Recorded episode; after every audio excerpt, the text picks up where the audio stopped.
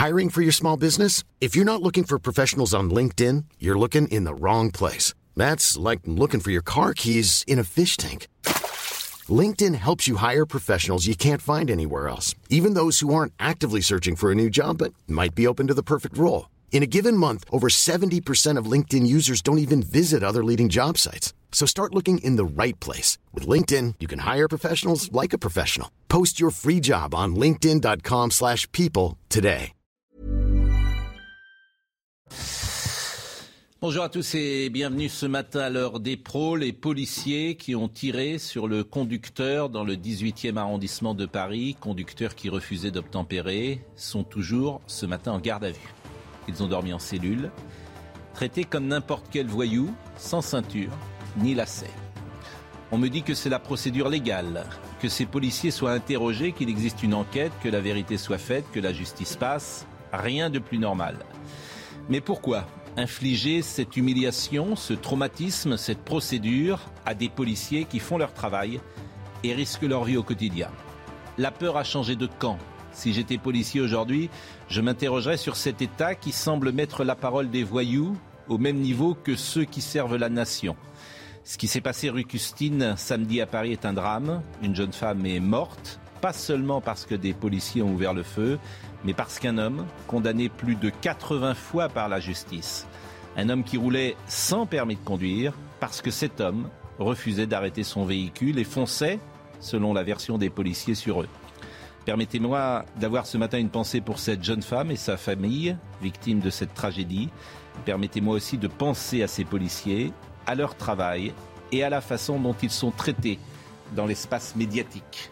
Il est 9h01, euh, Audrey Berthaud.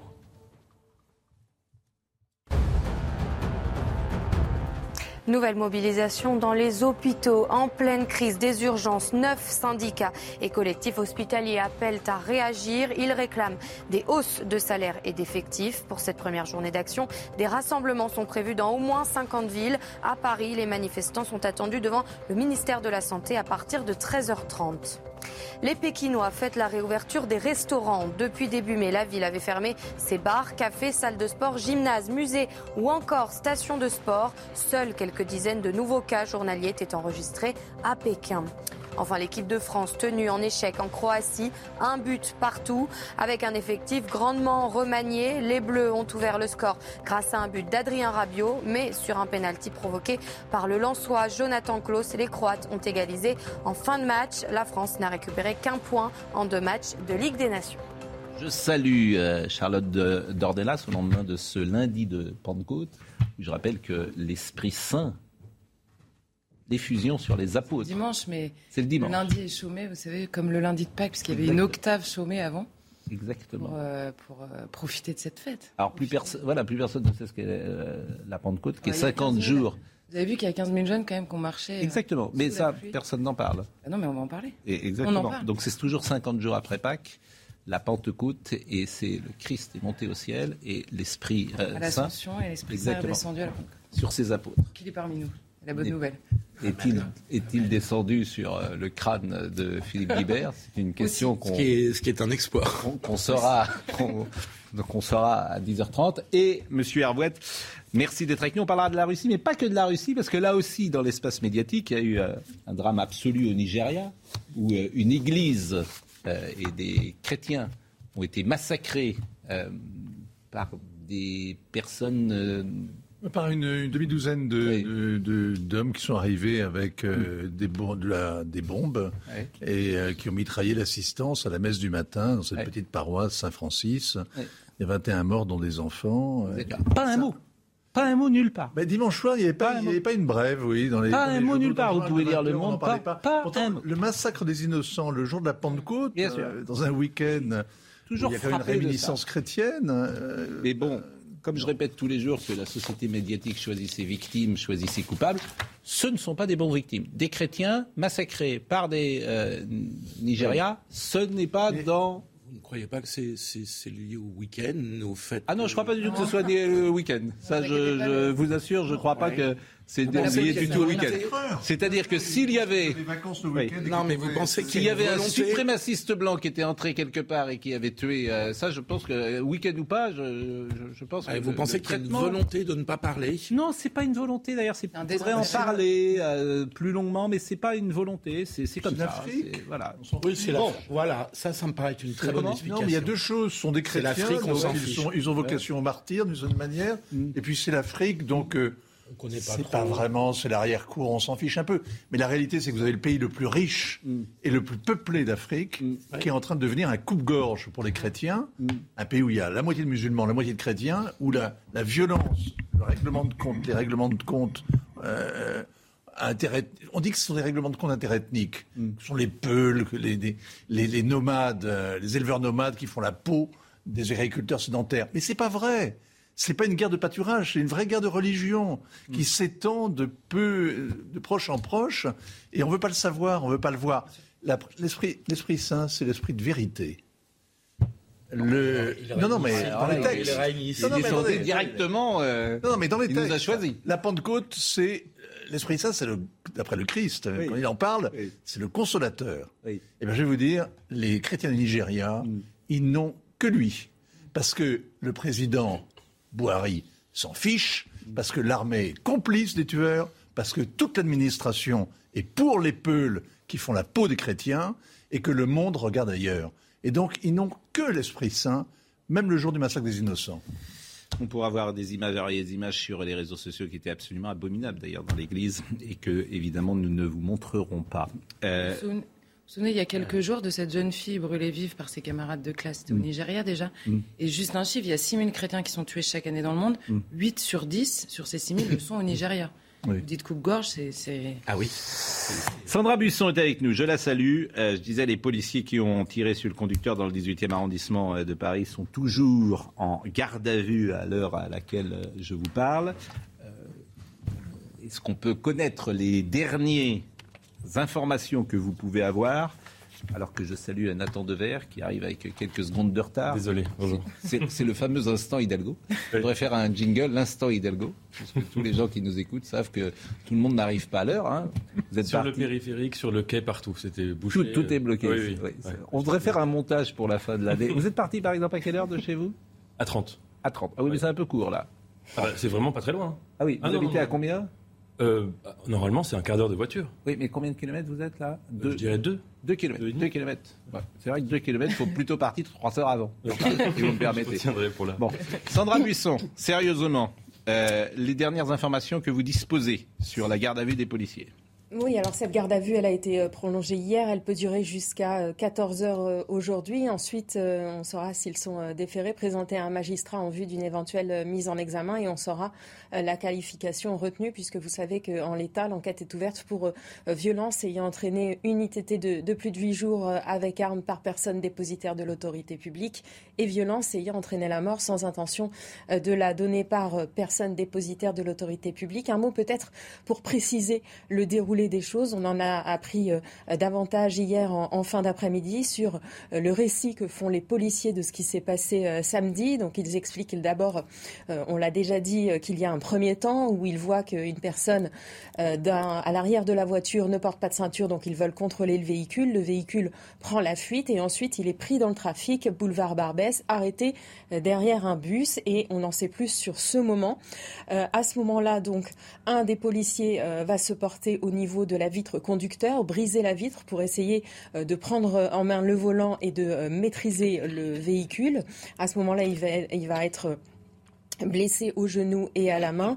Un autre policier se trouve en face du véhicule et la policière, elle, est côté euh, passager quand ils font cette demande à la voiture de s'arrêter, ils demandent au conducteur de couper le contact et de sortir du véhicule. Le conducteur coupe le moteur et ensuite redémarre et accélère. À ce moment-là, euh, nous dit-on, le policier qui était euh, côté conducteur est coincé entre la voiture et le coin du bus. Ensuite, il y a le policier en face et ces deux policiers donc euh, voient leur vie menacée. C'est ce que nous souligne leur avocat et donc ils engagent le tir à neuf reprises pour ces deux policiers puisque la policière qui est côté passager tire une fois.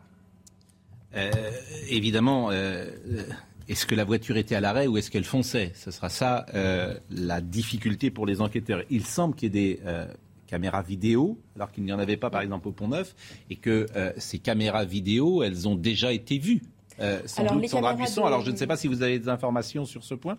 Alors les caméras de, vidéosurveillance de, la préfecture, mais aussi euh, des commerces qui sont aux abords, euh, vont être longuement examinées par euh, les enquêteurs, évidemment.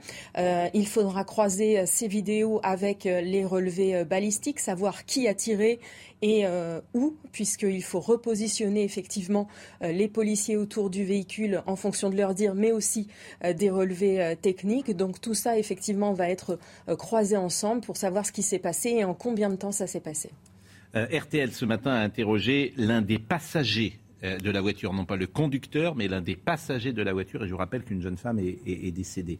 Je vous propose d'écouter euh, ce passager qui, lui, contredit la version des policiers. En fait, on était à un feu. Un policier il est venu avec un vélo, il a tapé dans la vie du conducteur, commence à lui demander de ouais, sur le côté, on va vous contrôler. Mon ami, il a bougé la tête comme s'il disait oui, je vais me mettre sur le côté. Il a dit je m'arrête pas, j'ai pas le permis, nanana. Il a continué. Il a percuté aucun policier. On était à l'arrêt, dans les embouteillages. Les policiers en vélo qui sont revenus à côté de nous. Et à ce moment-là, il nous a braqué directement. Oui, sortez, coupez le contact, éteignez le moteur. On disait à l'autre, garde-toi, sors. Vous voulez pas regarder le flic Peut-être, je crois c'est à ce moment-là. Le fait qu'il a dû voir qu'il ne veut pas le calculer, qu'il ne veut pas descendre de la voiture, il a tiré directement. On m'a dit coup de feu. Après, nous, on est sorti de la voiture. On a vu que la, fille devant, elle était pleine de sang, qu'elle était inconsciente. Et les policiers, ils sont venus, ils nous ont mis directement les menottes. Ils ont commencé à faire un massage cardiaque à la fille. Je suis en colère, c'est abusé. On connaît des histoires. Pour des vraies choses, la personne, elle aurait essayé de foncer dedans, elle aurait mis les gens en danger ou quelque chose comme ça. Oui, mais il n'y avait pas de tout ça. Même dans les films, on ne voit pas ça. Bon. Euh, il raconte j'ai une... C'est une version qui contredit euh, celle des, policiers. Euh, j'ai envie de dire qu'il n'y a pas de raison de ne pas croire ce que disent les policiers, me semble-t-il. en tout cas, je parle souvent de, ce principe-là. je vous propose d'écouter M. Liénard, qui est l'avocat précisément des policiers. Il raconte qu'ils ont essayé d'arrêter une voiture qui prenait qui a refusé de s'arrêter une première fois et qui ensuite prenait tous les risques, mettait en danger la vie des passants. Ils se sont approchés pour tenter d'interpeller euh, le conducteur et le conducteur a redémarré sur eux, euh, comme c'est le cas extrêmement souvent. Vous savez, nous, à notre cabinet, nous avons beaucoup, beaucoup de policiers, de gendarmes blessés gravement. Euh, nous en avons plusieurs qui ont été tués sur des refus d'obtempérer. Aujourd'hui, rouler sur un policier, ça fait ni chaud ni froid une certaine partie de la délinquance. On va écouter également Maître Liénard qui revient sur euh, euh, la procédure qui est mise en place. Parce qu'effectivement, ces gens sont en garde à vue aujourd'hui. À titre personnel, je l'ai dit, et ça n'engage évidemment que moi, mais je peux être choqué de cela, de ce traitement qui est infligé à des policiers, parce que je me mets à leur place. C'est-à-dire qu'ils sont sur le terrain et ils savent que si ils répondent, ils vont subir qu'il y des interrogatoires, on le répète, qu'il y une enquête, tout ça est tout à fait normal, mais qu'il soit dans ce traumatisme-là, euh, d'une certaine manière, ou dans cette humiliation-là, j'en suis un peu surpris et peut-être choqué. Écoutez, euh, Monsieur Liénard. J'ai eu une, image ce matin qui était très douloureuse parce que j'ai vu mes clients, je suis allé les voir, on a eu un entretien avec eux et ils étaient en cellule. Ils étaient en cellule, ils n'avaient plus de ceinture, ils n'avaient plus de lacets à leurs chaussures. Euh, moi, ça me révolte. Euh, ça me révolte parce que ce sont des, policiers qui, euh, au quotidien, essayent d'assurer la sécurité et la paix publique, qui sont obligés d'utiliser leur arme dans une scène qui dure quelques secondes et scène pendant laquelle leur intégrité physique est vraiment mise en jeu. Ils ont failli mourir ils utilisent leur arme et ils se retrouvent euh, en cellule. Ils ont dormi dans une cellule. Ils vont dormir ce soir à nouveau en cellule, comme si c'était les, derniers des délinquants. Euh, moi, vraiment, ça me révolte. Voilà. Et, eux, ils sont, euh, ils sont désespérés. C'est intéressant parce que tout le monde peut avoir un avis là-dessus. Tout le monde. Tous ceux qui nous écoutent peuvent avoir un avis. c'est vrai que je, ne perçois pas l'utilité juridique et policière de la garde à vue. De la garde à vue. Eh oui, vous êtes d'accord, mais tout le monde peut être d'accord. Mais c'est aussi un signe que tu envoies à un métier. Oui, oui, je connais, on ne connaît pas assez la, procédure pour savoir exactement comment ça se passe et pourquoi la garde à vue semblerait obligatoire. Qu'il y ait une enquête, vous l'avez c'est là, mais, mais, mais d'ailleurs, la raison, c'est toujours la même, c'est la loi. Et, la loi, elle est contaminée par un certain état d'esprit depuis des années. au fond, de penser que les policiers. Euh, il n'y a pas de bah, présomption bah, si. C'est un état d'esprit. Aux États-Unis, vous ne mettez pas les policiers en garde à vue. Hein. C'est-à-dire que vous ne bougez pas aux États-Unis. Quand... Bah, moi, je vous le dis. Non. Comment? Euh, aux États-Unis, vous ne bougez pas quand un policier vous interpelle ou vous dit de, vous arrêter, de vous ranger sur le bord de la route, parce que vous risquez effectivement, comme tout le monde est armé, ils sont eux-mêmes sur le qui-vive et le doigt sur la gâchette, et vous risquez d'être farci de plomb avant même d'avoir eu le temps de sortir votre permis de conduire. La question, oui. Euh, en France, c'est pas le même problème. Il n'y a pas d'armes en circulation. Il y a des gens dangereux en circulation. Et la police ne fait pas trop le. Mais, mais, quand même, quand même, Pascal. Euh, c'est le quatrième mort en trois mois? Oui. À Paris, dans un contrôle comme ça de la circulation. Ça fait beaucoup quand même. Hein. Oui, mais, 20 minutes oui, mais vous. Beaucoup, c'est pas, ça que. Pardonnez-moi. C'est pas ça que je retiendrai. Non, vous pourriez dire, ça fait quatre fois. La polémique, c'était Stade de France. Bon, là, il n'y a pas de supporters anglais. Non, mais vous pourriez dire inverser la proposition. Dire ça fait en, quatre mois, ça fait quatre fois que euh, des policiers on fonce sur eux. C'est vrai. Vous pourriez dire ça. C'est très intéressant d'ailleurs ce que vous dites. Euh, je veux dire, les policiers. C'est-à-dire qu'aujourd'hui, tu es peut-être dans une société. Parce que je vais vous dire quelque chose. Les, les voyous, quand ils voient ça, ils vont dire Mais on va foncer dessus. Hein. Ah, attendez. Quand, il y aura refus d'obtempérer, quand il y aura refus d'obtempérer, non, non, non, non, non, non, quand il y aura un refus d'obtempérer, il y aura la conscience d'un risque virtuel qu'il court. Oui, bah, ce qui n'est pas, forcément le cas. 80 contrôles, 80. des refus d'obtempérer, il y en a paraît-il un tous les 20 minutes. Ça existe déjà. 80 fois interpellé. Donc, un professionnel, il est très aguerri. Oui. Non, mais si vous faites, il y a d'un côté le monde imaginaire auquel on, sur lequel on se projette, parce que dans, la tête d'un type qui a été interpellé, jugé 80 fois, et qui continue à rouler sans permis, et, qui, quand le contrôle, est mm. prêt à prendre une rue en sens interdit, c'est pas évident.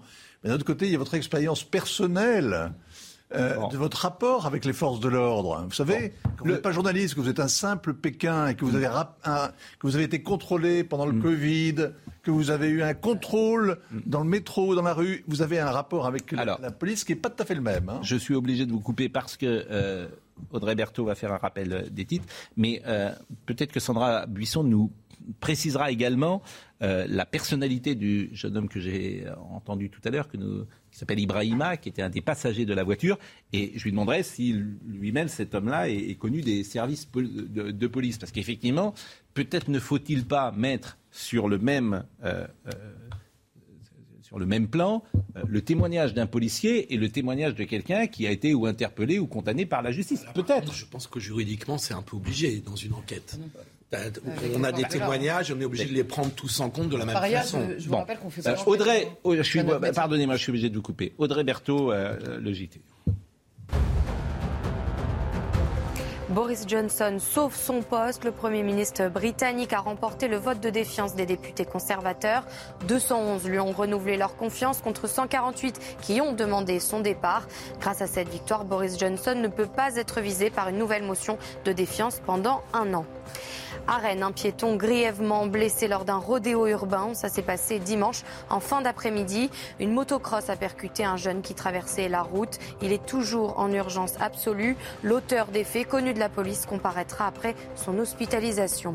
Enfin, dix jours après les violences du Stade de France, la colère ne retombe pas en Angleterre.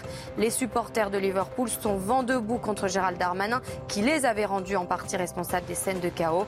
Désormais, les fans du club anglais et du club espagnol du Real Madrid pourront porter plainte. Deux choses, Sandra Buisson. La première, c'est que j'ai dit tout à l'heure que euh, le conducteur avait été 80 fois condamné. En fait, il a été 80 fois euh, cité euh, ce qui est important de le, préciser dans des affaires policières. Et puis l'autre question que je voulais vous poser, c'est que ce passager, Ibrahima, qu'on a entendu tout à l'heure, témoignage recueilli par RTL, est-ce qu'on connaît son profil? Oui, alors ce qu'on a comme information, c'est comme pour le conducteur, le nombre de fois où ils sont mentionnés au TAGE, au traitement des antécédents judiciaires. C'est à chaque fois que vous apparaissez dans une procédure en tant qu'auteur euh, ou euh, victime ou personne impliquée. Pour le conducteur, vous l'avez dit, il y a euh, plusieurs dizaines de mentions otage pour différentes mentions, pour différentes infractions. Et concernant le passager qui a été interviewé par RTL, qui est né en avril 86, lui aussi a plusieurs mentions dans ce fichier, notamment pour différents vols, vols simples, vols avec violence, conduite sans permis, conduite alcoolisée ou encore usage de stupéfiants. En revanche, on ne sait pas si cela a donné lieu à des condamnations puisque nous n'avons pas encore accès à euh, son casier judiciaire. Euh, il n'a pas encore été fait mention de, cela. C'est important de le préciser parce que toute parole, me semble-t-il, euh, ne se vaut pas, me semble-t-il.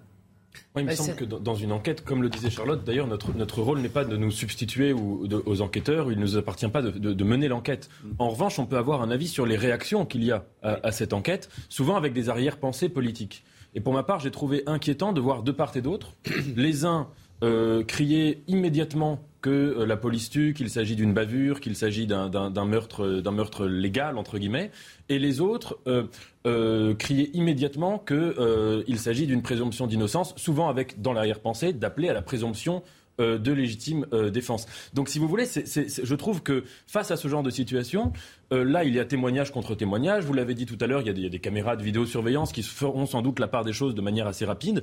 Et c'est très dangereux de venir comme ça mm. s'immiscer à la place du. Mais vous avez raison, et c'est pourquoi ce matin, j'espère, nous avons été d'une très grande oui, oui, bien Sûr, bien sûr. On a simplement souligné que la procédure nous paraît peut-être. La garde à vue paraît euh, voilà. extrême. Mais pour le reste, euh, moi je répète hein, que des policiers soient interrogés, qu'il existe une enquête, que la vérité soit faite, que la justice passe. Euh, je veux dire, tout le monde sera d'accord sur ce point. Je précise quand même à une nuance par rapport à ce que vous dites, c'est que je ne mets pas la parole de tout le monde au même niveau. D'ailleurs, Pascal, juridiquement, on est obligé de le ben, faire. Non, justement, non. Bah, Parce que les forces de l'ordre, c'est une situation aggravante. Vous savez qu'elles peuvent prendre des peines plus lourdes quand elles se trompent, précisément parce que ça n'est pas la même chose que tout le monde. Ils peuvent prendre des peines plus lourdes. On est, la justice est plus exigeante avec eux. On a vu même des, des détentions provisoires sur des policiers, précisément parce que ça n'est pas la même chose. Et vous ne pouvez pas, quand vous êtes l'État, hein, je ne parle pas de nous là, quand vous êtes l'État, vous ne pouvez pas partir du principe que les forces de l'ordre ont une valeur qui vaut la même chose que n'importe qui mm. qui les interpelle. Sinon, vous n'en sortez pas. Ça ne veut pas dire qu'un policier ne peut pas mentir. Hein. C'est pas ça que je suis en train de mm. dire. Simplement, la présomption elle pèse plus sur euh, la, parole qui est en face que sur celle du policier, mais simplement sur la question du refus d'obtempérer. On passe notre temps à disséquer. C'est pour ça que je disais que c'est pas notre métier, tout simplement parce qu'on n'a pas les moyens de faire l'enquête de la même manière, évidemment, que les enquêteurs ou la justice, parce qu'on n'a pas accès à tout. On a accès à la parole de cet homme, pas à ceux des policiers directement, qui sont eux évidemment en garde à vue. Ça, c'est la première chose. Et je voudrais rapidement vous raconter une autre histoire dont personne n'a parlé. 29 mai à Paris sur les Champs-Élysées, un refus d'obtempérer. la personne qui est au volant fonce sur les policiers. Les policiers sortent leurs armes ne tirent pas, parce que les policiers ont peur de tirer dans ce pays, évidemment, pour toutes les raisons que l'on voit ici. Et la à voiture... juste titre, d'ailleurs. Non, mais bien sûr. Titre, euh, moi, je... Alors, attendez, attendez la... Non, mais à juste titre, je veux dire... Je, oui, sauf que là, la voiture, en l'occurrence, fonce sur eux. En effet, ils sortent leurs armes, ils ne tirent pas, ils se projettent sur les côtés. La voiture poursuit sa route, percute une jeune femme qui a 23 ans. Elle est morte sur le coup, à Paris, le 29 mai. Vous en avez entendu parler? Personne. Personne n'a parlé de cette histoire-là et un refus d'obtempérer a conduit à la mort d'un homme. Le casier judiciaire de cet homme, c'est aussi celui qu'on retrouve peu ou prou au moment de la mort de Antoine Aleno. Donc il y a un moment, il faut aussi qu'on accepte, nous, qu'on dissèque des histoires quelques jours après bien au calme et pas dans une situation de, comment dire de panique absolue et possible. C'est pour ça que c'est pas notre rôle évidemment de faire une enquête parce qu'on n'a pas les moyens encore je répète de le faire, mais il faut qu'on ait tout ça à l'esprit. On peut pas râler quand une personne meurt parce qu'il y a eu un refus d'obtempérer et que la police n'est pas intervenue et en même temps faire le jugement en 4 secondes quand euh, l'inverse se passe. C'est compliqué, c'est des affaires compliquées. Alors je, précise quand même que euh, l'affaire dont vous parlez a été traitée sur euh, Non mais bien sûr, elle est traitée mais vous voyez pas du tout avec elle la a été traitée, bien, bien sûr. notamment dans le monde politique. Elle est traitée sur cette antenne. Euh, on va peut-être marquer une pause et après on s'interrogera sur ce qui est précisément le refus d'obtempérer. On entendra également le témoignage d'un policier puisque vous disiez tout à l'heure très justement les réactions et notamment celle de Jean-Luc Mélenchon qui explique que la police tue euh, avant même que l'enquête soit euh, commencée. Lui a déjà un, un, avis. Mais c'est un état d'esprit général. Bien évidemment. Intention politique et électorale. Oui, mais ça va. Enfin, je ne vais pas faire euh, tous les matins parler de l'espace médiatique, mais la manière dont sont traités les policiers ces faits-là en France euh, interroge interroge. Oui, c'est un problème d'éthique, c'est d'instrumentaliser des faits divers en politique. Par exemple, ce dénommé euh, Ibrahima que j'ai entendu, je veux bien entendre sa parole, mais je voudrais qu'on me dise son profil. Et on ne me le dit pas forcément. C'est pas la même chose si j'entends euh, quelqu'un qui a été condamné pour vol, sans doute a-t-il déjà menti, etc. Je veux mettre euh, tout ça en perspective. C'est ça que j'attends, me semble-t-il, de notre métier. La pause. Il est 9h30 du matin. Audrey Berthaud. La sécheresse qui touche l'Hexagone en ce mois de juin a de nombreuses conséquences. EDF a ainsi annoncé avoir dû baisser la production sur l'un de ses réacteurs nucléaires de sa centrale de Saint-Alban en Isère. La cause, un trop faible débit du Rhône, répercussion de la sécheresse donc qui menace la France. La Russie vole-t-elle du blé ukrainien pour le vendre C'est l'accusation portée par le chef de la diplomatie américaine, Anthony Blinken. Il estime que la Russie vole les exportations de céréales ukrainiennes bloquées en raison du conflit. Il accuse également Vladimir Poutine de faire du chantage pour obtenir une levée des sanctions internationales. Enfin, aux États-Unis, New York durcit sa législation sur les armes à feu. Après les récentes tueries qui ont touché le pays, l'État de New York a décidé de réagir par des actes en promulguant plusieurs lois votées la semaine dernière par le Parlement local. Le refus d'obtempérer, euh, les conditions euh, que ça se passe sur le terrain. Michael Dos Santos. L'usage des armes à feu par les forces de l'ordre a été modifié avec une loi de février 2017, quelques mois après l'attaque contre une patrouille à Viry-Châtillon. Désormais, d'après l'article L435-1 du Code de la sécurité intérieure, policiers et gendarmes peuvent utiliser leur arme à feu en cas de nécessité absolue et de manière strictement proportionnée. Ils doivent le faire dans l'exercice de leurs fonctions avec leurs uniformes ou leurs insignes extérieurs. Selon le même texte, l'usage de l'arme à feu est possible dans certains cas de figure. En premier lieu, je dirais la situation classique de légitime défense lorsqu'il y a une atteinte à leur vie ou à l'intégrité physique soit euh, des policiers, soit euh, d'autrui. Un autre cas spécifique, c'est de devoir euh, arrêter par l'usage de armes, immobiliser des véhicules dont les conducteurs ou les occupants sont susceptibles d'entraîner dans leur fuite ben, soit des atteintes à la vie ou à l'intégrité physique des policiers eux-mêmes, ou d'autrui tout simplement. Selon le dernier rapport de l'IGPN, la police a tiré 283 fois, plus de la moitié, sur des véhicules en fuite. Un chiffre en baisse par rapport aux années précédentes.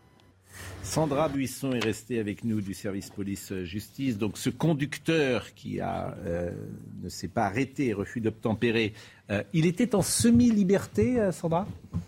Oui, euh, effectivement, euh, la semi-liberté, donc c'était euh, un aménagement de peine dont il bénéficiait. Ça veut dire qu'en fait, vous alternez les moments en prison et les moments à l'extérieur de la prison. souvent, c'est pour pouvoir vous aider à vous réinsérer. Ça permet d'avoir un travail ou une formation.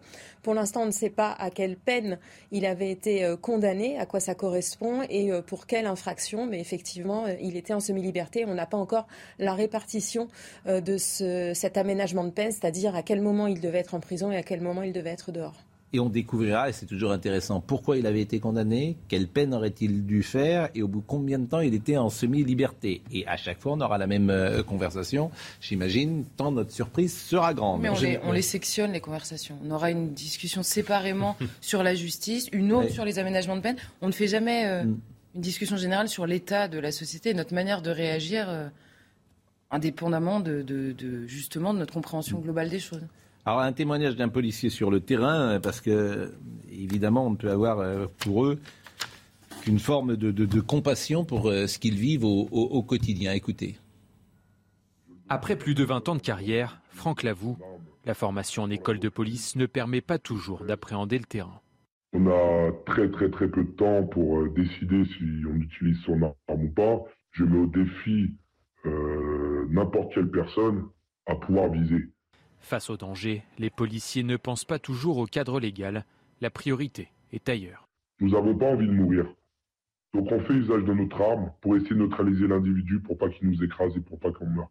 Parce que derrière, nous avons des familles, des enfants. Pour autant, Franck s'oppose à ceux qui affirment que les policiers ont la gâchette facile. L'utilisation de leur arme entraîne souvent des conséquences. L'impact que cela peut avoir sur sa vie familiale. Euh ensuite l'appréhension de retourner sur le terrain et savoir ce que la justice, l'enquête va faire. Une peur de dégainer qui se ressent sur le terrain. Plus personne n'a peur de nous. Donc on préfère foncer sur un policier, car les délinquants savent pertinemment que les policiers euh, ont beaucoup de difficultés à, à sortir leurs armes par peur des conséquences. Selon lui, le rapport de force est inversé. Preuve en est la multiplication des refus d'obtempérer. Là où, me semble-t-il, on est en pleine inversion des, valeurs, comme on disait jadis. Jean-Luc Mélenchon a tweeté encore un abus de pouvoir inacceptable, la peine de mort pour un refus d'obtempérer. Le préfet approuve, le ministre félicite, là on ne sait quand. La police tue, euh, a-t-il ajouté. Le groupe Factieux Alliance justifie les tirs et la mort pour refus d'obtempérer, là on ne sait quand. Bon, pourquoi je dis euh, inversion des valeurs? Parce qu'un homme politique aurait dit cela dans les années 70 ou 80. Un homme de gauche, Georges Marchais, ou, bon, il aurait été exclu euh, de la vie politique, mais par ses électeurs. Ses électeurs. Là, Jean-Luc Mélenchon dit cela et manifestement, il y a une part et une grande part de Français qui adhèrent à ça. C'est ça qui me sidère d'ailleurs euh, peut-être euh, le plus, parce qu'il le dit sans doute pour viser un certain électorat. Donc c'est encore un abus de pouvoir. La peine de mort pour un refus d'obtempérer. Jean-Luc Mélenchon, il pèse 20% à la présidentielle. Donc il y a des gens qui adhèrent à cela. Alors il était sur France Inter ce matin. Écoutez ce qu'il a dit. Évidemment, c'est mon devoir de le faire. Croyez-vous que j'écris comme ça, euh, par distraction? Vous avez bien fait dire qu'il y a eu deux tweets. Le premier, c'est lorsque euh, les tirs ont eu lieu. Il ne s'est rien passé. Ce que je disais ne rencontrait aucun écho, comme si c'est normal. Et en effet, c'est contre ça que je proteste. Comme ça n'a rien donné, j'ai monté le ton et j'obtiens ce que je veux. C'est-à-dire que des milliers de gens entendent dire qu'il y a au moins une personne dans ce pays, un responsable politique, qui n'accepte pas l'évolution de l'usage de la force de police telle qu'elle est aujourd'hui définie par le pouvoir politique qui commande. Donc l'enquête n'a pas commencé. Il ne connaît pas les circonstances. Il donne son avis. Bon, il était sur France Inter, il était à la maison euh, ce matin, Jean-Luc Mélenchon. Mais non, mais c'est vrai. Il était, il était chez lui. Mais c'est quand même sidérant qu'un homme politique de ce niveau-là même ne soit pas interrogé en, en, disant mais vous, vous savez quoi? Nous, on, a une forme de prudence ce matin. Non, Par définition, on essaye d'être à plat sur euh, les, faits. Ce qui est totalement inacceptable pour un homme qui prétend devenir Premier ministre, qui a été candidat à la présidentielle, c'est de salir la police à ce point en lui donnant une sorte de présomption de culpabilité. Euh, c'est pas la première fois. Il y a une intention politique électorale qui est parfaitement claire derrière, qui est de toucher une partie de la jeunesse des banlieues pour qu'ils votent, pour qu'elle vote aux législatives après avoir voté au présidentiel. de la jeunesse de banlieue. Quelle image Il s'en fait une image de personnes qui sont en conflit avec la police et il essaye de jouer. Et vous avez tort, vous généralisez, c'est pas vrai du tout. C'est une minorité qui est en conflit avec la police. J'ai dit une partie de la jeunesse de banlieue. et moi, j'ai pas dit la jeunesse de banlieue. les premières victimes de ce qui se passe en banlieue euh, et de ces minorités, c'est précisément les gens qui habitent en banlieue. Mais évidemment. Mais je, et je qui réclament sans doute plus de sécurité et d'autorité et d'ordre que vous ne l'imaginez. Il n'empêche qu'il s'adresse à ce groupe-là de la population qui a quand même voté pour lui au présidentiel. C'est pour ça que je vous dis ça, ça m'intéresse beaucoup. C'est-à-dire que cette stratégie me il parle, il parle du syndicat Alliance comme de factieux. Oui. C'est presque la milice fasciste. Et alors, c'est vraiment la définition finalement de la police comme euh, c'est euh, euh, la bande d'en face, quoi, la bande de l'autre cité, la bande de l'autre côté. C'est vraiment les traiter comme un groupe armé parmi d'autres, euh, finalement. Hein. Et, je trouve que le pouvoir est assez faible dans sa réponse. Alors, euh, Gérald Darmanin a répondu les policiers, les gendarmes méritent le respect, ils font un travail courageux, difficile et risquent leur vie à chaque instant. Les insultés déshonorent ceux qui euh, veulent gouverner. Laissons les enquêtes se faire sans les utiliser comme des otages d'une campagne électorale. je souscris à 100% à ce qu'il dit d'ailleurs. Le postulat du tweet de Mélenchon, c'est les citoyens français qui risquent leur vie à chaque instant. C'est ça. Je veux dire, c'est là où il y a un truc quand même qui est un peu bizarre parce que c'est Effectivement que la rue à Paris de soit devenue dangereuse. Oui, mais, vous, avez commencé en me disant tout à l'heure, ça fait beaucoup, tout. Vous avez déjà changé d'avis. Non, non, j'ai pas du tout changé d'avis. Si, parce que vous êtes. si. non, non, je dis que. Dit, voilà, non, non, non, non. Je dis que effectivement, écoutez, vous venez de passer un, un, sujet où on nous explique que la police a tiré combien de fois l'année dernière? 283 fois, c'est ça? Mm. Donc ça arrive pratiquement tous les jours. Oui c'est pas c'est pas euh, une fois de temps en temps, mm. c'est tous les jours. Mm. Vous voulez qu'on compare ça avec les chiffres de la police italienne, de la police allemande, de la on, peut le faire, ce serait intéressant d'ailleurs. Il faudrait regarder. Je suis persuadé que vous seriez surpris. C'est-à-dire ben, Je pense que la police française, et comme la société française, elle est devenue beaucoup plus violente au fil des dernières années. Elle est devenue, effectivement... Et la police, elle, réagit. Répondre, elle réagit. quand vous avez un type qui est en semi-liberté, quand vous avez un gars qui est en semi-liberté, condamné 80 fois, et qui est au volant en semi-liberté... Sans permis. Hein, au volant sans permis avec ses copains et qui, voit une, qui, prend, la, qui prend la tangente et, et, s'engage dans une rue en sens interdit. Je suis content de vous l'entendre dire. Vous disiez tout à l'heure une chose un poil peut-être différente. vous n'avez pas compris ce que je voulais dire, mais c'est de ma faute, je me suis mal exprimé. Parce que je... Ça ne peut pas. Pas du tout. oui. Moi, je suis un simple citoyen. Vous avez dit c'est quand même beaucoup. qui a un casier judiciaire très léger. Et, ce que je vois. ne sourions pas parce qu'il y a une, un drame, il y a une jeune femme d'ailleurs. Ce que je vois, c'est que j'ai été interpellé trois fois au cours des derniers mois, pendant le, pendant le Covid, le confinement et après. Et les trois fois, c'était par des types qui étaient sur les nerfs, extrêmement agressifs, et qui n'avaient, alors qu'ils n'avaient absolument rien à me reprocher et que j'ai même eu une contravention pour quelque chose que je n'avais pas fait. Oui, mais vous êtes ironique de temps en temps, ça ne m'étonne pas. Ce qui lève vous n'êtes pas profil bas, ça, vous, devez les prendre de temps en temps de Non, pas du tout. Euh, quand vous voyez un policier, vous ne le prenez pas de haut. Vous dites oui, monsieur, et vous facilitez son travail. J'ai un peu voyagé, j'ai pris l'habitude de prendre méfiance des corps habillés. Voilà. Écoutez, pour revenir sur le tweet de, Jean-Luc 68 tard de... Non, mais... Mais, non Nathan, Pour revenir sur le tweet de... Facilitez-leur leur travail. voilà. Et faites, quand vous les voyez, euh, faites profil bas. Bien sûr. ça facilite leur travail. Donc, Ayez cet esprit-là. Comment Oui, bien sûr. Quand vous êtes interrogé, ne les prenez pas, euh, parlez-leur avec euh, bienveillance et gentillesse. Pour qui mais je ne vous parle pas à vous, je parle en général. Je parle à mon bonnet, comme on dit dans les pièces de Molière. oui, non, pour revenir sur le tweet de Jean-Luc Mélenchon, le postulat de son tweet, c'est de dire que c'est une bavure. Il n'en sait rien, nous n'en savons oui, rien. on l'a dit. Et ce que je voulais dire, c'est qu'il y a cette contamination du temps court et du temps long. Les faits divers doivent se juger sur le temps long. Zola, pour euh, s'engager dans l'affaire Dreyfus, il met des mois à se documenter avant oui. de prendre la parole. Parce qu'on ne prend pas la parole à la légère sur des faits divers. Et évidemment, la politique, c'est le temps court. Et il y a un problème de déontologie en France qui ne concerne pas que Jean-Luc Mélenchon, qui concerne beaucoup d'hommes politiques, qui est cette contamination du fait divers par le politique et du politique par le fait divers. Il faut vraiment créer des barrières étanches entre les deux. Ça s'appelle de l'opportunisme électoraliste. On est en campagne électorale. bon, oui, oui. Voilà ce qu'on pouvait dire ce matin. Euh, Alors évidemment, il y a récupération euh, des deux côtés. Ce que vous avez dit tout à l'heure, les propos de Jean-Luc Mélenchon contre la police sont d'une gravité inouïe. À quelques jours de sa retraite politique, il fait donc le choix du déshonneur en rompant définitivement avec les valeurs de la République, euh, avec les valeurs de la République française. Bon, on a terminé ce sujet.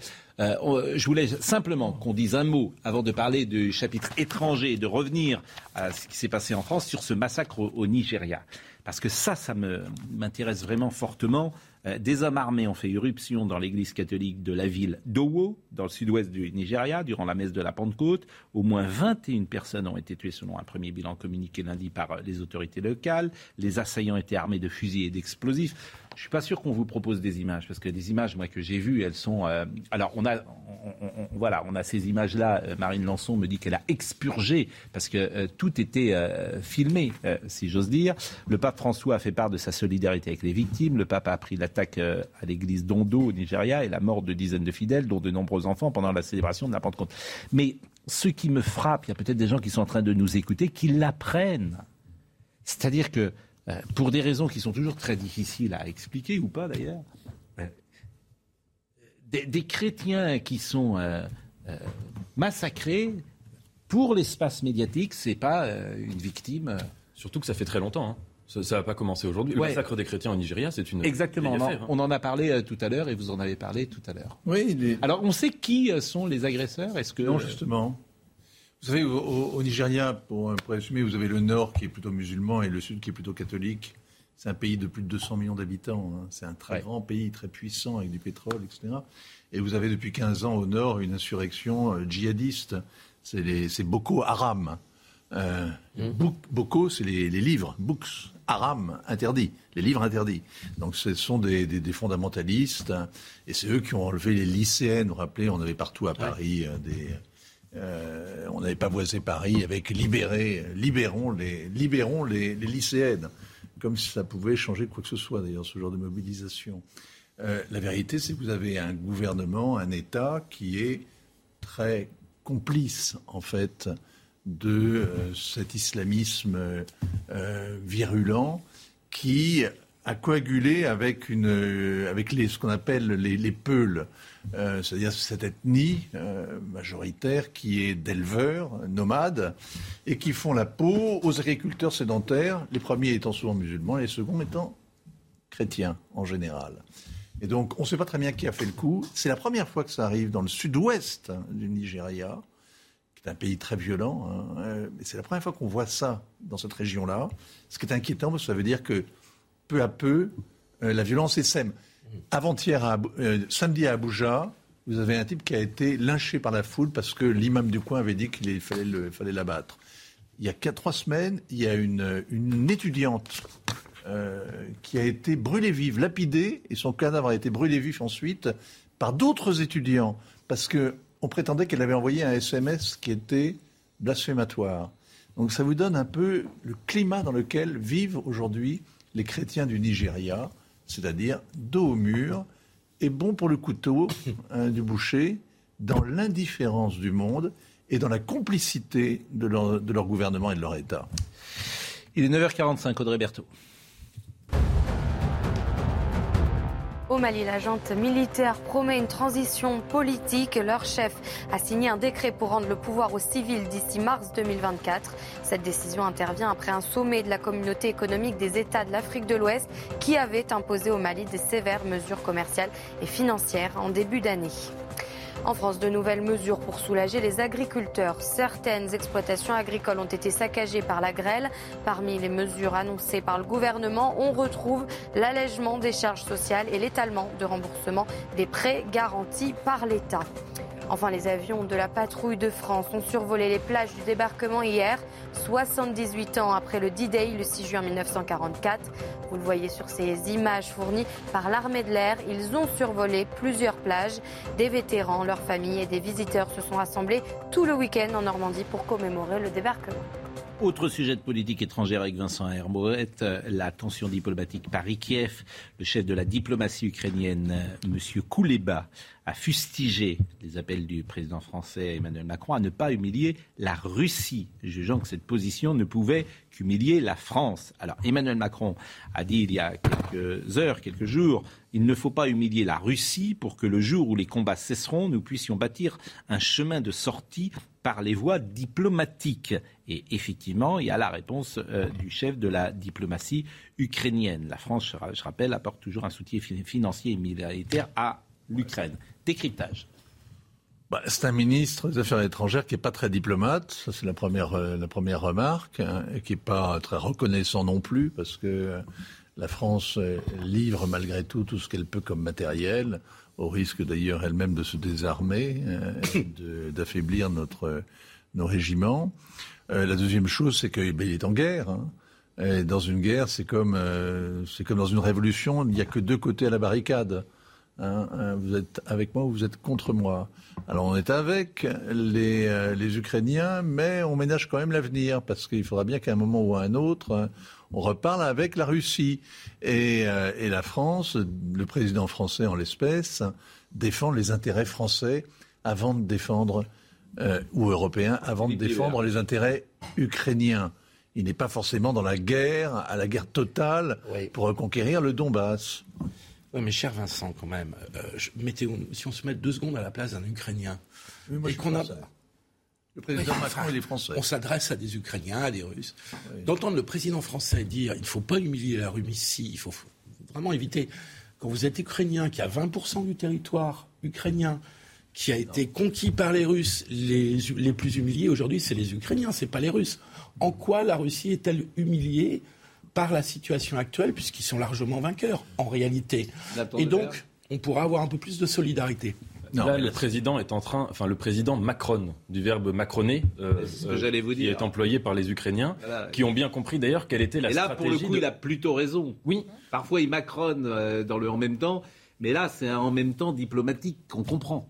Oui, c'est en même temps de la communication qui est la sienne, parce que comme vous le disiez, la France euh, est du côté de l'Ukraine et elle n'est pas du côté de, de, la Russie. La question que ça pose quand même sur les limites du en même temps, c'est que le en même temps peut éventuellement servir à, ménager la, politique, à des, sujets de politique intérieure, mais dans quelle mesure le en même temps est compatible avec des situations de guerre où il faut quand même trancher, où il faut décider. Bah Est-ce qu'un un, chef de, guerre, euh, même là, évidemment, la France n'est pas co-belligérante, mais on est Il ne faut pas humilier la Russie. Mais, comment veut-on, comment peut-on humilier la Russie? J'arrive pas à comprendre.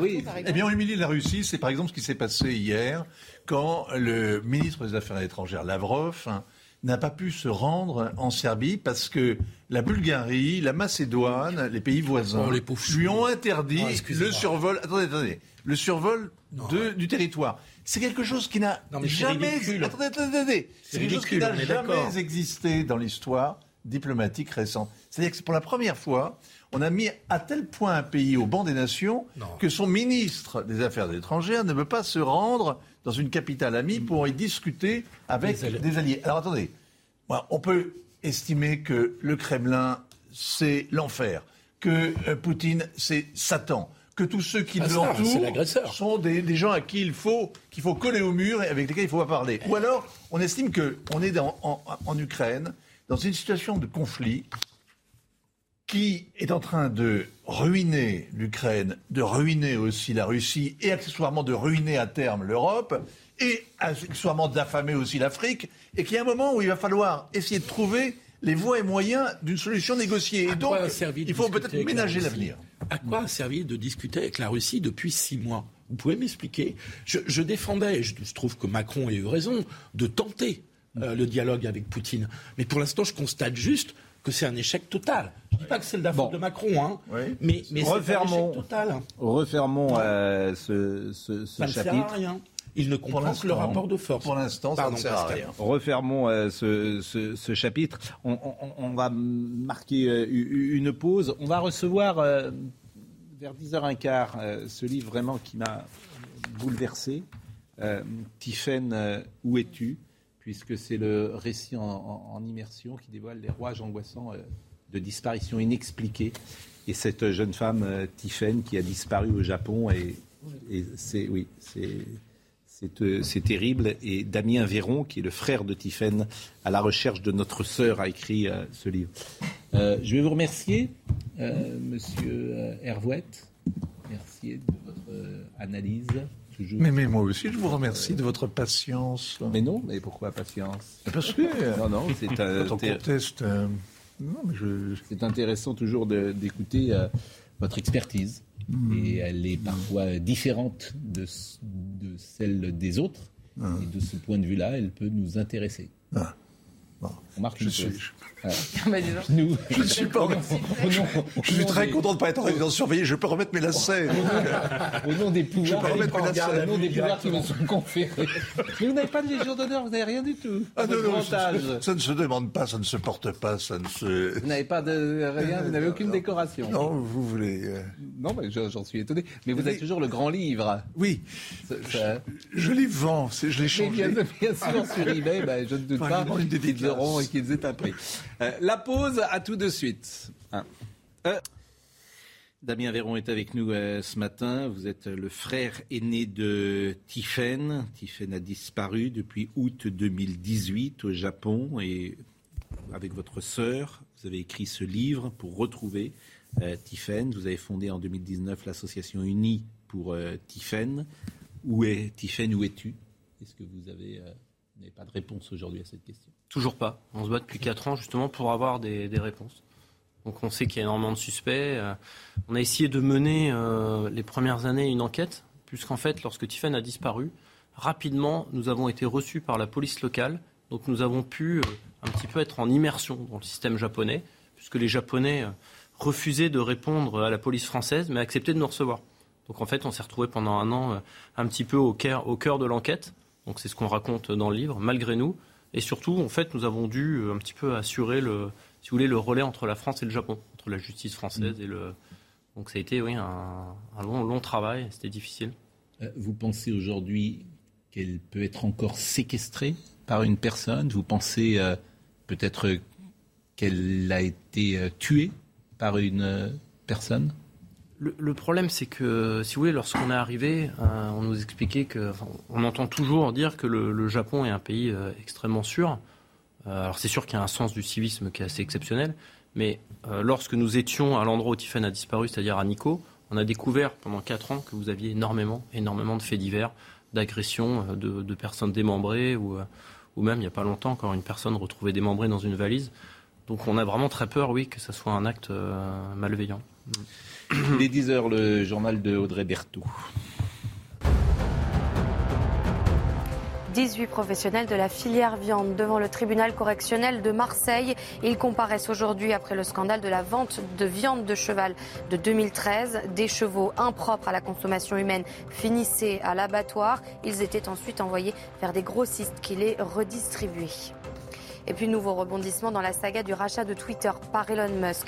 L'entrepreneur menace dans un document officiel de retirer son offre car le réseau social résiste activement à ses demandes d'informations sur les spams et les faux comptes, ce que réfute la plateforme.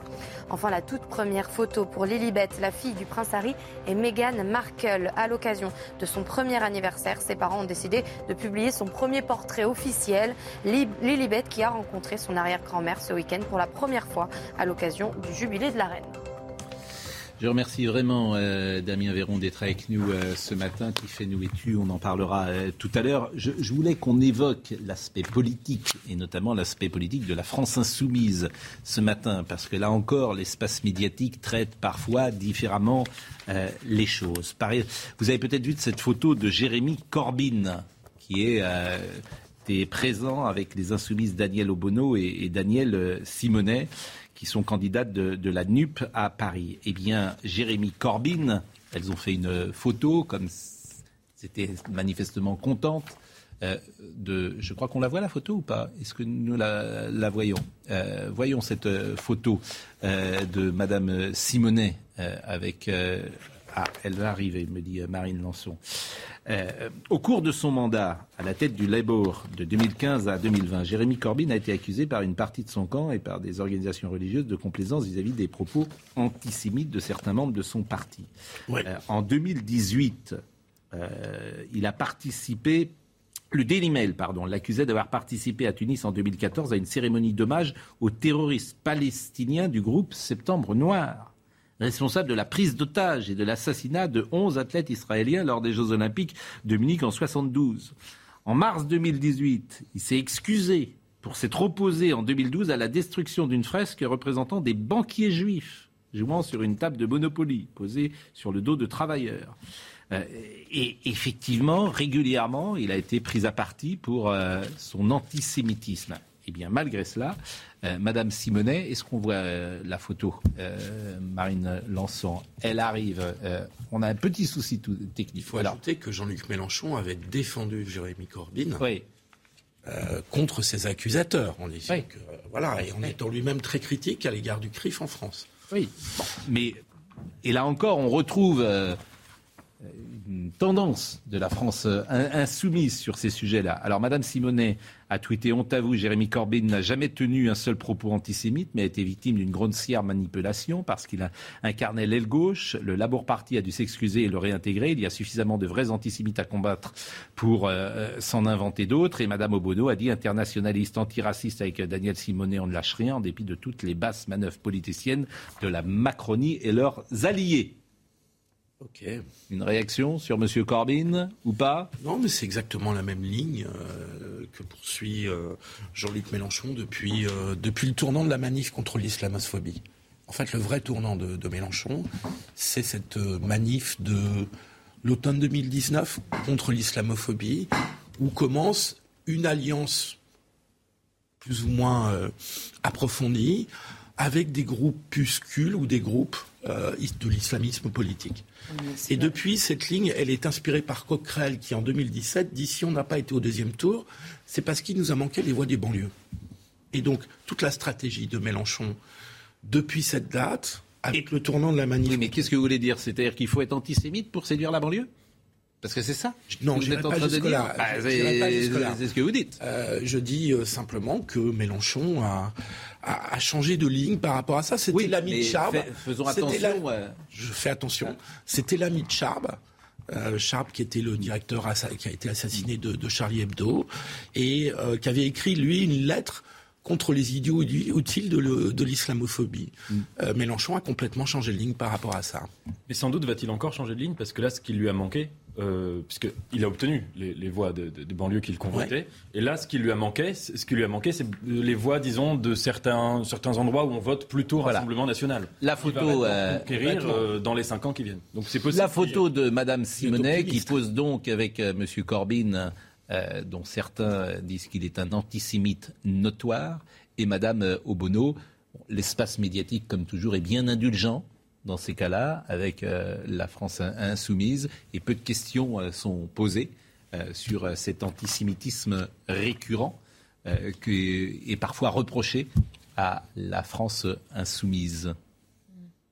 Non mais moi, en fait, je, je, suis pas une passionnée des procès sur photo et il a posé avec un tel, ça veut dire qu'il est d'accord sur tout. Bon, une mm. fois que ça est dit, je trouve ça beaucoup plus, beaucoup plus euh, intéressant, en effet, d'analyser ce que ça veut dire. Et en effet, il y a une proximité dans la lecture.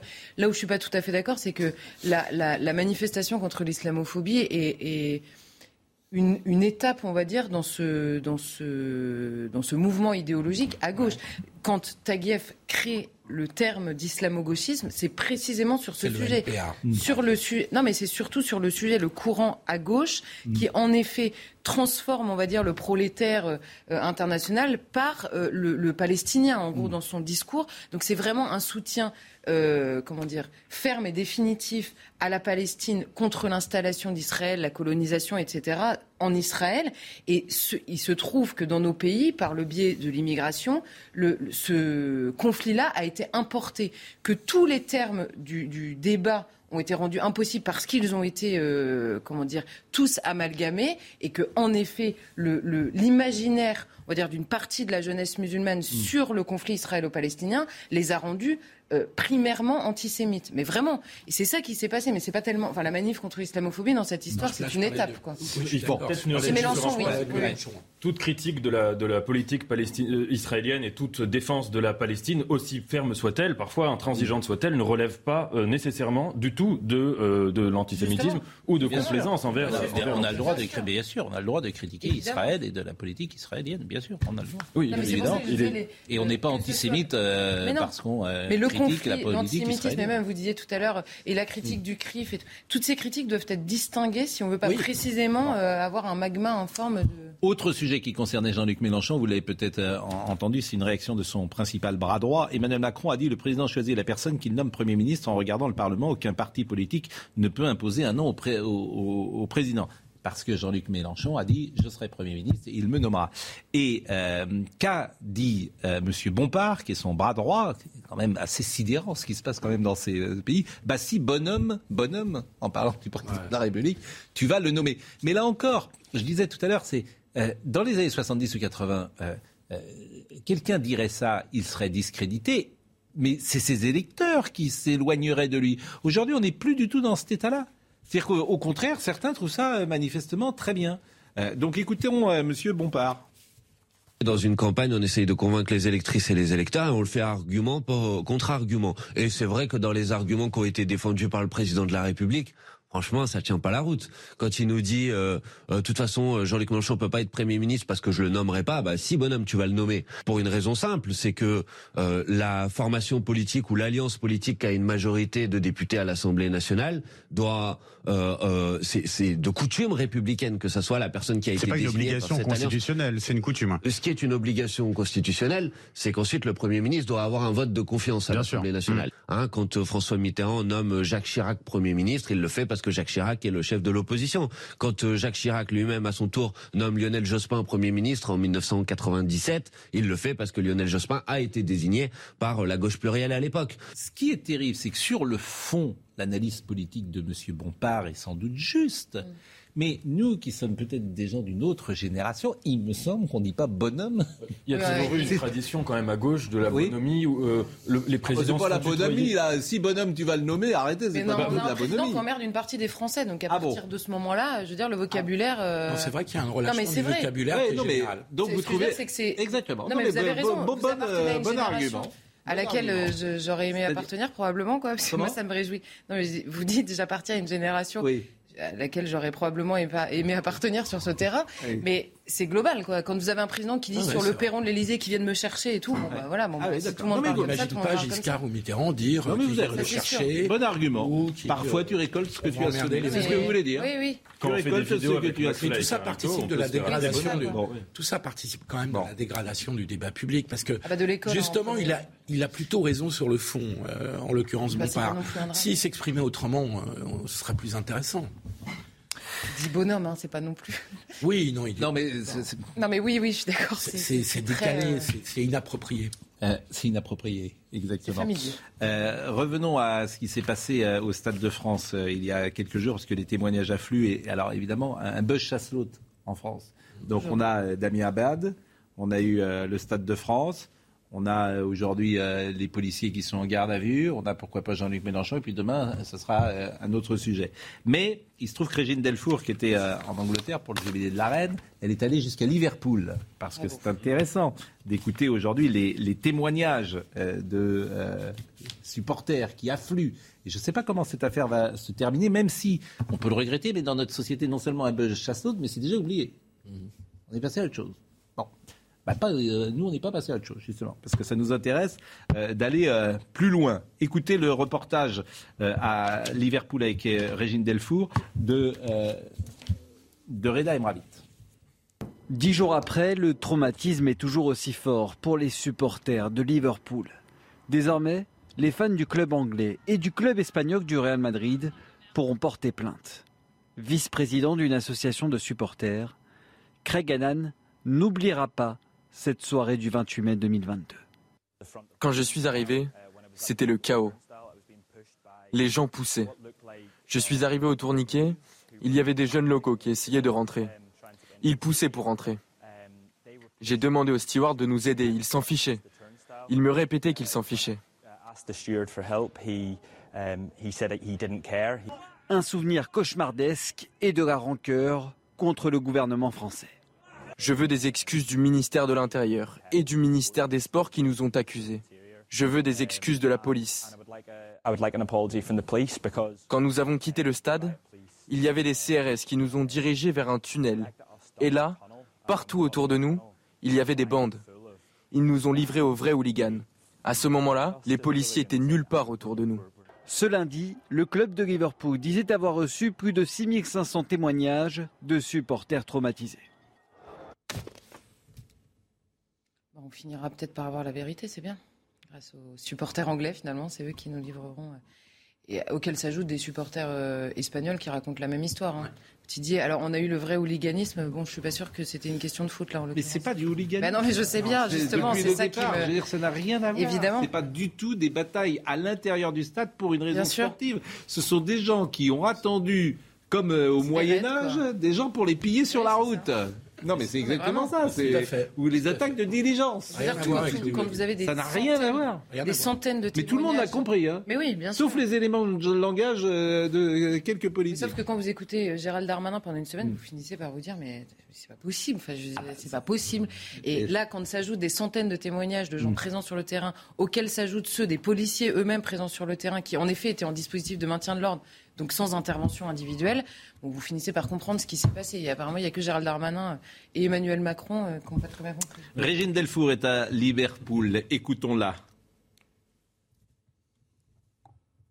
Alors écoutons d'abord un supporter, me dit Marine Lançon.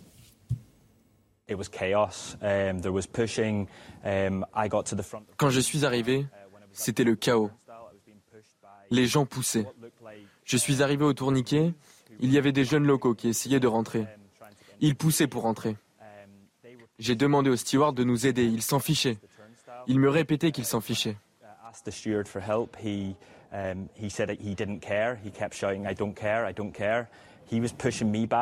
On ne pouvait pas rentrer et on ne pouvait pas partir non plus.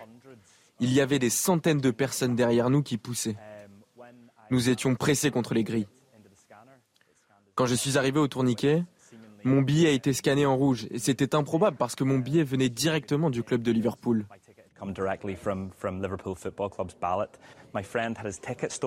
Un ami a eu son billet volé. Mais comme la foule était très compacte, ils n'ont pas pu s'enfuir avec le billet, alors les gens se le passaient. Ils se passaient le billet les uns les autres pour l'éloigner de mon ami. Les stewards étaient dépassés, le personnel était dépassé. À un certain point, je ne voulais même plus rentrer dans le stade. Je voulais juste partir et être en sécurité. Je n'ai jamais vécu quelque chose comme ça. Et je vous l'avais annoncé avec quelques secondes d'avance, Régine Delfour à Liverpool. Ici à Liverpool, les supporters ne décolèrent pas. Ils réfutent ces accusations qui les comparent à des hooligans sans ticket. Ils nous ont fait part de cette violence dont ils ont été victimes, hein, une violence inouïe, notamment euh, aux abords euh, des tourniquets. Un des supporters nous a dit euh, avoir été coincé. Il a croisé le regard d'un agent du stade en lui demandant son aide. L'agent lui aurait répondu qu'il l'aiderait en échange d'argent, quelque chose qui semble tout à fait D'autres nous ont dit euh, qu'on leur avait volé leur ticket. Alors un, billet quand même qui coûte 150 euh, livres. Ils n'ont pas compris non plus l'utilisation massive des gaz lacrymogènes, notamment parce qu'il y avait euh, énormément d'enfants. Ensuite, à la sortie du stade, ils ont eu peur puisqu'il y avait plusieurs bandes de jeunes qui les suivaient ils n'ont pas compris non plus pourquoi les policiers n'étaient pas là pour les protéger. Alors en rentrant à Liverpool, ils se sont adressés au club de Liverpool. Ils ont témoigné et beaucoup euh, d'ailleurs euh, ont décidé de porter plainte. Il est 10h15, euh, Audrey Berthaud. Ah, il est même 10h17 pour tout vous dire. Audrey Berthaud qui arrive? Valérie Pécresse veut prendre le pouvoir en matière de transport dans la région Île-de-France. C'est ce qu'elle explique dans un entretien à la lettre spécialisée Mobilettre. Elle réclame une réforme nationale de la gestion des routes et de SNCF Réseau. Cette branche de la SNCF est noyée, selon elle, par la masse de travaux à effectuer quasi systématiquement en retard et en dépassement de budget. Et puis la guerre en Ukraine et la bataille qui s'intensifie à Severodonetsk dans le Donbass. Cette nuit, Volodymyr Zelensky a reconnu une situation difficile. Les Russes sont de plus en plus nombreux sur le front, mais le président ukrainien assure que les forces ukrainiennes tiennent bon. Enfin, un journaliste britannique et un expert brésilien ont disparu en Amazonie. C'est ce qu'ont annoncé les autorités. Les deux hommes n'ont plus été vus depuis dimanche matin. La zone dans laquelle ils effectuaient des recherches, la vallée de Javari, est très difficile d'accès et abrite des tribus dont une vingtaine sont totalement isolées. Tiffaine, où es-tu? C'est le livre de Damien et Sybille Véron. Euh, nous recevons ce matin Damien Véron, qui est le frère aîné de Tiffaine. Tiffaine, si tu es en vie quelque part, courage ma sœur. Jamais je ne t'abandonnerai. C'est ce que vous écrivez. Tiffaine est une touriste française. Elle a disparu le 28 juillet 2018. Elle est âgée de 36 ans. Elle était partie seule en vacances au Japon. Elle disparaît dans la ville de Nikko, qui est une cité touristique à 150 km de Tokyo, après avoir été vue pour la dernière fois dans son hôtel alors qu'elle prenait son petit déjeuner. Euh, vous allez euh, faire d'importantes recherches au mois de mai. La famille euh, vous et toute votre famille déclarez ne pas croire à la thèse de l'accident et vous préparez d'ailleurs de nouveaux euh, déplacements. Mais quels sont les moyens dont vous euh, disposez aujourd'hui? Aujourd'hui, les choses ont beaucoup évolué. Parce que vous l'avez dit, nous, ce qui était important, d'abord, la police nippone, lorsqu'on est arrivé, nous ont expliqué que c'était un accident, qu'ils ne feraient pas de recherche supplémentaire. Donc, ils nous ont, on est arrivé, ils nous ont reçus. On est reparti avec la balise de Tiffen dans la foulée. Ils nous ont expliqué rentrez chez vous, c'est terminé, il n'y aura pas de recherche. Donc, nous, c'était impensable. Parce que, imaginons que ça soit un accident, imaginons ça peut être aussi une chute, euh, imaginons qu'elle soit tombée quelque part à côté de l'hôtel, elle peut être euh, en train d'attendre qu'on vienne la secourir. Donc nous, ce qu'on a fait, c'est qu'on a réussi sur place à médiatiser pour qu'il y ait des actions qui soient faites. Sauf que malgré ça, il n'y a pas eu de, forcément d'action lancée. Donc nous avons dû financer nos recherches au début pour vraiment être sûr que ça ne soit pas un accident. Parce que si c'est le cas, on ne peut pas imaginer ne jamais retrouver Tiffen. Il n'y a aucun élément matériel? Aucun élément matériel, non. On ne sait rien. C'est-à-dire qu'on euh, a perdu sa trace. Elle a quitté euh, l'hôtel un matin et il n'y a rien qui a été retrouvé d'elle. Euh, Justement, c'est ça qui est surprenant. C'est que déjà, les recherches, on a fait des recherches dans un premier temps, mais dans un deuxième temps, grâce au travail d'investigation qu'on a fait, grâce au mm. soutien qu'on a reçu, on a réalisé en fait qu'il n'y avait jamais eu de typhon. Parce que les Japonais expliquaient qu'il y avait eu un typhon, donc que son corps était tombé dans la rivière et qu'on ne la retrouvait pas à cause de ça, pour l'unique raison. Et en fait, les Japonais euh, ont. Euh, alors, il a fallu tout. le 28 juillet 2018, il n'y a pas eu de typhon. Le 29, non. Le 28, effectivement, il y a eu un typhon. Mhm. Sauf que le 29, on a pu avoir les relevés officiels de la météo, que ce soit côté japonais et français. Il n'y a jamais eu de typhon. Mhm. Sauf qu'au Japon, euh, c'est un pays très particulier. Quand vous avez une, une, autorité importante qui annonce une piste, si vous voulez, elle n'est pas contredite. C'est comme ça, même si elle est fausse. Donc il a fallu qu'on se batte pour la démontrer. Puis ensuite, une fois que la piste accidentelle a été en partie écartée, on s'est rendu compte que la piste criminelle, malheureusement, était très probable. Alors, un juge d'instruction, par exemple, a été nommé, mais à Poitiers en 2020. L'enquête euh, demeure ouverte en France pour enlèvement et séquestration. Et comment un juge à Poitiers peut-il enquêter sur ce qui s'est passé euh, à, 150 km de Tokyo? C'est difficile, mais euh, alors Tiffany est Poitevin, donc on a porté plainte à Poitiers. Donc à partir de là, le juge d'instruction est Poitevin. Mais vous soulignez un. Non, mais vous soulignez J'imagine qu'il n'est pas allé enquêter sur place. Mais là, vous soulignez un point qui est essentiel, c'est que justement, grâce à l'ambassadeur, on a eu le soutien de l'Élysée, il a été possible justement que le juge se déplace. Sauf qu'elle a refusé. Donc ça, ça a été un coup dur pour nous, parce que qu'il n'y ait pas de recherche au Japon pour différentes raisons. Mais qu'est-ce qu'elle peut trouver euh, de... Qu'est-ce qu'elle peut trouver quatre ans plus tard? Comment peut-elle enquêter? Mais vous alors, vous avez, j'ai peut-être pas précisé. Vous avez raison, c'est que euh, il y a eu des la police japonaise, lorsque notre maire a écrit à Emmanuel Macron, a été vexée donc nous ont convoqué à l'hôtel et on fait ce qu'on appelle les tests luminol. Un test qui n'était pas préparé. Mmh. C'était un peu une réaction, euh, une réaction d'orgueil. Et en fait, euh, il est apparu qu'il y avait du sang sur les murs. Donc si vous voulez, déjà, rien qu'un déplacement au Japon pour élucider ce point, c'est quand même essentiel. Puis ensuite, euh, l'hôtelier qui a reçu Tiffany explique qu'elle est partie avant 10 heures, alors que par rapport à notre, on a réussi par rapport à notre travail d'investigation sur le GPS, grâce à des soutiens, on a réalisé qu'elle était dans l'hôtel pratiquement jusqu'à midi. Donc déjà, rien qu'en Donc vous pensez que l'hôtelier, par exemple, est impliqué d'une manière ou d'une autre dans ce qui est arrivé à, votre sœur? En tout cas, c'est ce qu'expliquait le juge dans les premiers mois, c'est que Tiffany a disparu à l'hôtel. Du moment où vous avez des traces de luminol et un hôtelier euh, qui, est avec un, qui, a qui, a une version contradictoire, plus des gens qui étaient dans l'hôtel qui n'ont pas été interrogés, euh, l'instruction démarre de là de toute manière. Euh, il n'y a pas de juge d'instruction au, Japon? Non. Non, non. Ça a été là aussi, on, le raconte dans le livre, parce que c'est une écriture très particulière. Quand vous êtes face à eux, vous n'avez pas de réponse concrète. Ils vous disent pas vraiment non, ils vous disent pas oui, ils vous expliquent qu'ils vont faire. Par exemple, Tiffen est parti avec son téléphone. Euh, la police française a tout de suite fait des réquisitions auprès de l'opérateur. Sauf que Tiffen étant au Japon, il fallait que ce soit les Japonais qui le fassent. Et ils ne l'ont jamais fait. On aurait pu avoir peut-être sa trace en. Mais on pourrait peut-être l'avoir, ça, euh, aujourd'hui encore, si euh, il y avait possibilité d'avoir des conclusions avec, cette, avec ce téléphone portable. Le, problème, c'est qu'on ne sait pas si euh, l'ambassadeur. Parce qu'en fait, la police nous a ouvert leurs portes, donc on a été reçu avec l'ambassadeur de France avec la police de Nico. Et l'ambassadeur a tout de suite euh, demandé à ce qu'il y ait des réquisitions qui soient faites. Mm. Sauf qu'elles n'ont jamais été faites. Donc là, soit elles ont quand même été conservées, euh, et on pourra peut-être qu'on pourra les exploiter, ou alors elles ont été effacées. Les disparitions au Japon, c'est quelque chose qui est très présent dans la société japonaise? Très présent. Ça aussi, on l'a réalisé, parce que on ne comprenait pas pourquoi ils ne cherchaient pas. Mmh. Une fois de plus, ils vous disent pas, ça serait trop facile. S'ils vous disaient tout de suite, on cherche pas, c'est euh, c'est pas comme ça au Japon. Vous êtes obligé d'essayer, malgré les interprètes, d'essayer d'avancer petit à petit pour comprendre. Et en fait, effectivement, la première raison, c'est que vous n'avez pas de recherche quand il y a des disparus. C'est ce que vous avez dit, c'est le phénomène des évaporés, les jouets dessous. Et il y a le deuxième phénomène qu'on a mis du temps aussi à, saisir, c'est que vous n'avez jamais, très très rarement, d'enquête criminelle ouverte.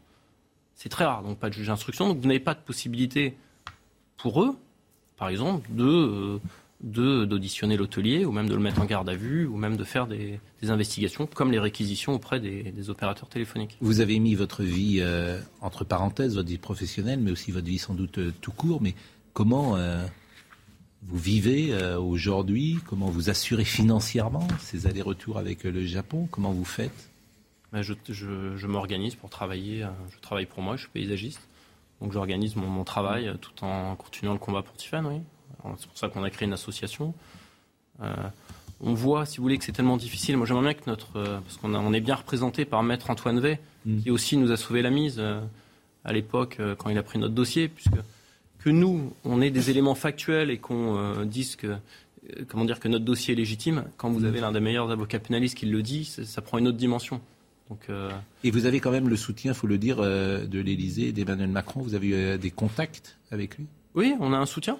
On a un soutien de, l'Élysée. Sauf que si vous voulez, le, chef de l'instruction, c'est le juge. Donc même si la diplomatie, d'ailleurs c'est ce qui s'est passé, a permis, par exemple, un déplacement rapide des policiers français en juin 2019, donc ça a juste été un simple aller-retour, mais justement c'est ça qui est rageant pour nous, c'est qu'il y a un lien qui existe, Mais le juge refusant de se déplacer, c'est agaçant parce que au Japon, le sens du protocole fait qu'ils vous reçoivent toujours. Vous obtenez des choses. Mm. Par contre, quand vous essayez d'obtenir des choses à distance, là, il y a une commission rogatoire internationale qui est revenue il y a deux semaines. Euh, il n'y a rien, il n'y a rien dedans. On avait demandé le dossier, les vidéos de surveillance, on avait demandé plein de choses. Le juge n'a rien. Donc, quand vous y allez, c'est différent. Vous écrivez le dimanche 29 juillet 2018, dans la nuit, je suis réveillé en sursaut par un flash. Quelqu'un que je connais est en danger. Je pense aussitôt à Tiffen. Dans un état de semi-éveil, je tente de calmer mon angoisse avec une prière, puis je me recouche. parfois on a des flashs, ça arrive. Enfin oui, effectivement, j'ai eu un flash. Donc est-ce que j'ai vu Tiffany en danger à ce moment-là? Peut-être. En tout cas, ça m'a énormément marqué. Hmm. Et ça vous était déjà arrivé avant? Des flashs comme cela? Oui. Non. Non, non. Là, ce qui est bizarre, c'est que je voyais le danger, un danger imminent, mais hmm. c'était très. Euh, c'était insaisissable. Pour moi, une sensation. Aujourd'hui, le sentiment que vous avez, c'est que Tiffany est vivante ou que Tiffany n'est plus de ce monde? J'espère qu'elle est vivante. Évidemment, il y a plus de chances que malheureusement elle ne soit plus en vie, mais j'essaye de ne pas réfléchir. Mm. On a énormément, euh, on a évoqué donc euh, tout ce qui s'était passé autour de l'hôtel, mais il y a d'autres suspects qui sont désignés et qui n'ont jamais été, euh, qui n'ont jamais été auditionnés. Donc, tout à fait. Est-ce que vous vous êtes donné j'allais dire, une limite à ces recherches en, termes de temps? Une fois, on a eu cette discussion avec Maître Antoine Veil, c'est qu'une fois que toutes les portes ont été fermées, par exemple on sait que le sang qui est, euh, qui est dans la chambre d'hôtel n'est pas à Tiffen, ou en tout cas, euh, déjà, si toutes les portes sont fermées, si vous voulez, on ne va pas se, battre désespérément. C'est que là, il y a des indices, il y a énormément de suspects. Donc, euh, énormément de corps ont été découverts à côté de Nico, avec des femmes tuées démembrées. Donc, si vous voulez, il faut que les gens les tueurs, en tout cas, soient interrogés. Enfin, en fait, il faut une vraie enquête. Et ça viendra de la France. Et, je vous avais vu l'autre jour à RTL et, en arrivant sur le plateau, vous m'avez dit la même chose tout à l'heure. Vous m'avez dit merci de me recevoir, merci de médiatiser euh, cette euh, affaire. Pourquoi est-ce important pour vous? C'est important puisque l'objectif c'est qu'on n'oublie pas Tiffaine. Puis on a encore besoin de soutien. L'enquête, finalement, l'enquête débute presque maintenant. Euh, avec l'appui de Maître Antoine Vey, Jean-François Abgral est à nos côtés. Mmh. Donc on a encore besoin notamment de l'Elysée pour que l'Elysée continue à, entretenir ce, canal diplomatique avec le Japon. Euh, on a toujours besoin de l'ambassade, de France au Japon, donc il faut que les acteurs restent mobilisés. La dernière fois que vous êtes allé au Japon, c'était quand? Ah, C'était il y a longtemps, parce qu'à cause du coronavirus, les Japonais ont hmm. complètement fermé leurs frontières, donc c'était en juillet 2019. Et là, la prochaine fois que vous avez prévu d'y retourner, c'est quand? Mais j'espère bientôt, sauf que pour l'instant, c'est un des seuls pays qui n'a toujours pas rouvert. Il commence un petit peu, mais il commence un peu le Japon. Oui, mais sauf que c'est des groupes. Hmm. C'est des groupes avec un, ils sont très organisés, les Japonais. Hein. donc, c'est des, des, voyages très structurés. Pouvez pas faire ce que vous voulez. Vous avez écrit euh, ce livre euh, avec euh, votre sœur, Sibylle. On pense aussi à vos parents, à votre mère, notamment, de qui vous êtes très, très proche, qui nous écoute peut-être en ce moment. Et j'imagine qu'il vit au jour le jour avec cette pensée, ce titre qui est à la fois terrible et si émouvant. Tiffaine, où es-tu? Avec une photo de Tiffaine à la recherche de notre sœur. C'est publié La bête noire chez, chez Robert euh, Laffont. Bah pour, pour, pour, notre mère, c'est épouvantable de ne pas savoir. En fait, c'est quelque mm. chose de terrible.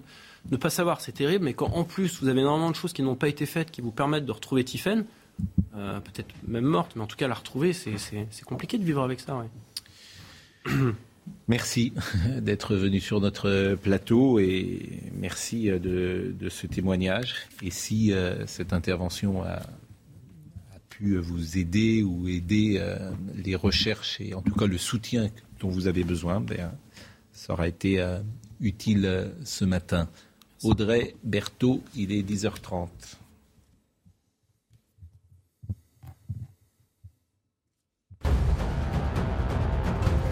Nouvelle mobilisation dans les hôpitaux en pleine crise des urgences. Neuf syndicats et collectifs hospitaliers appellent à réagir. Ils réclament des hausses de salaire et d'effectifs.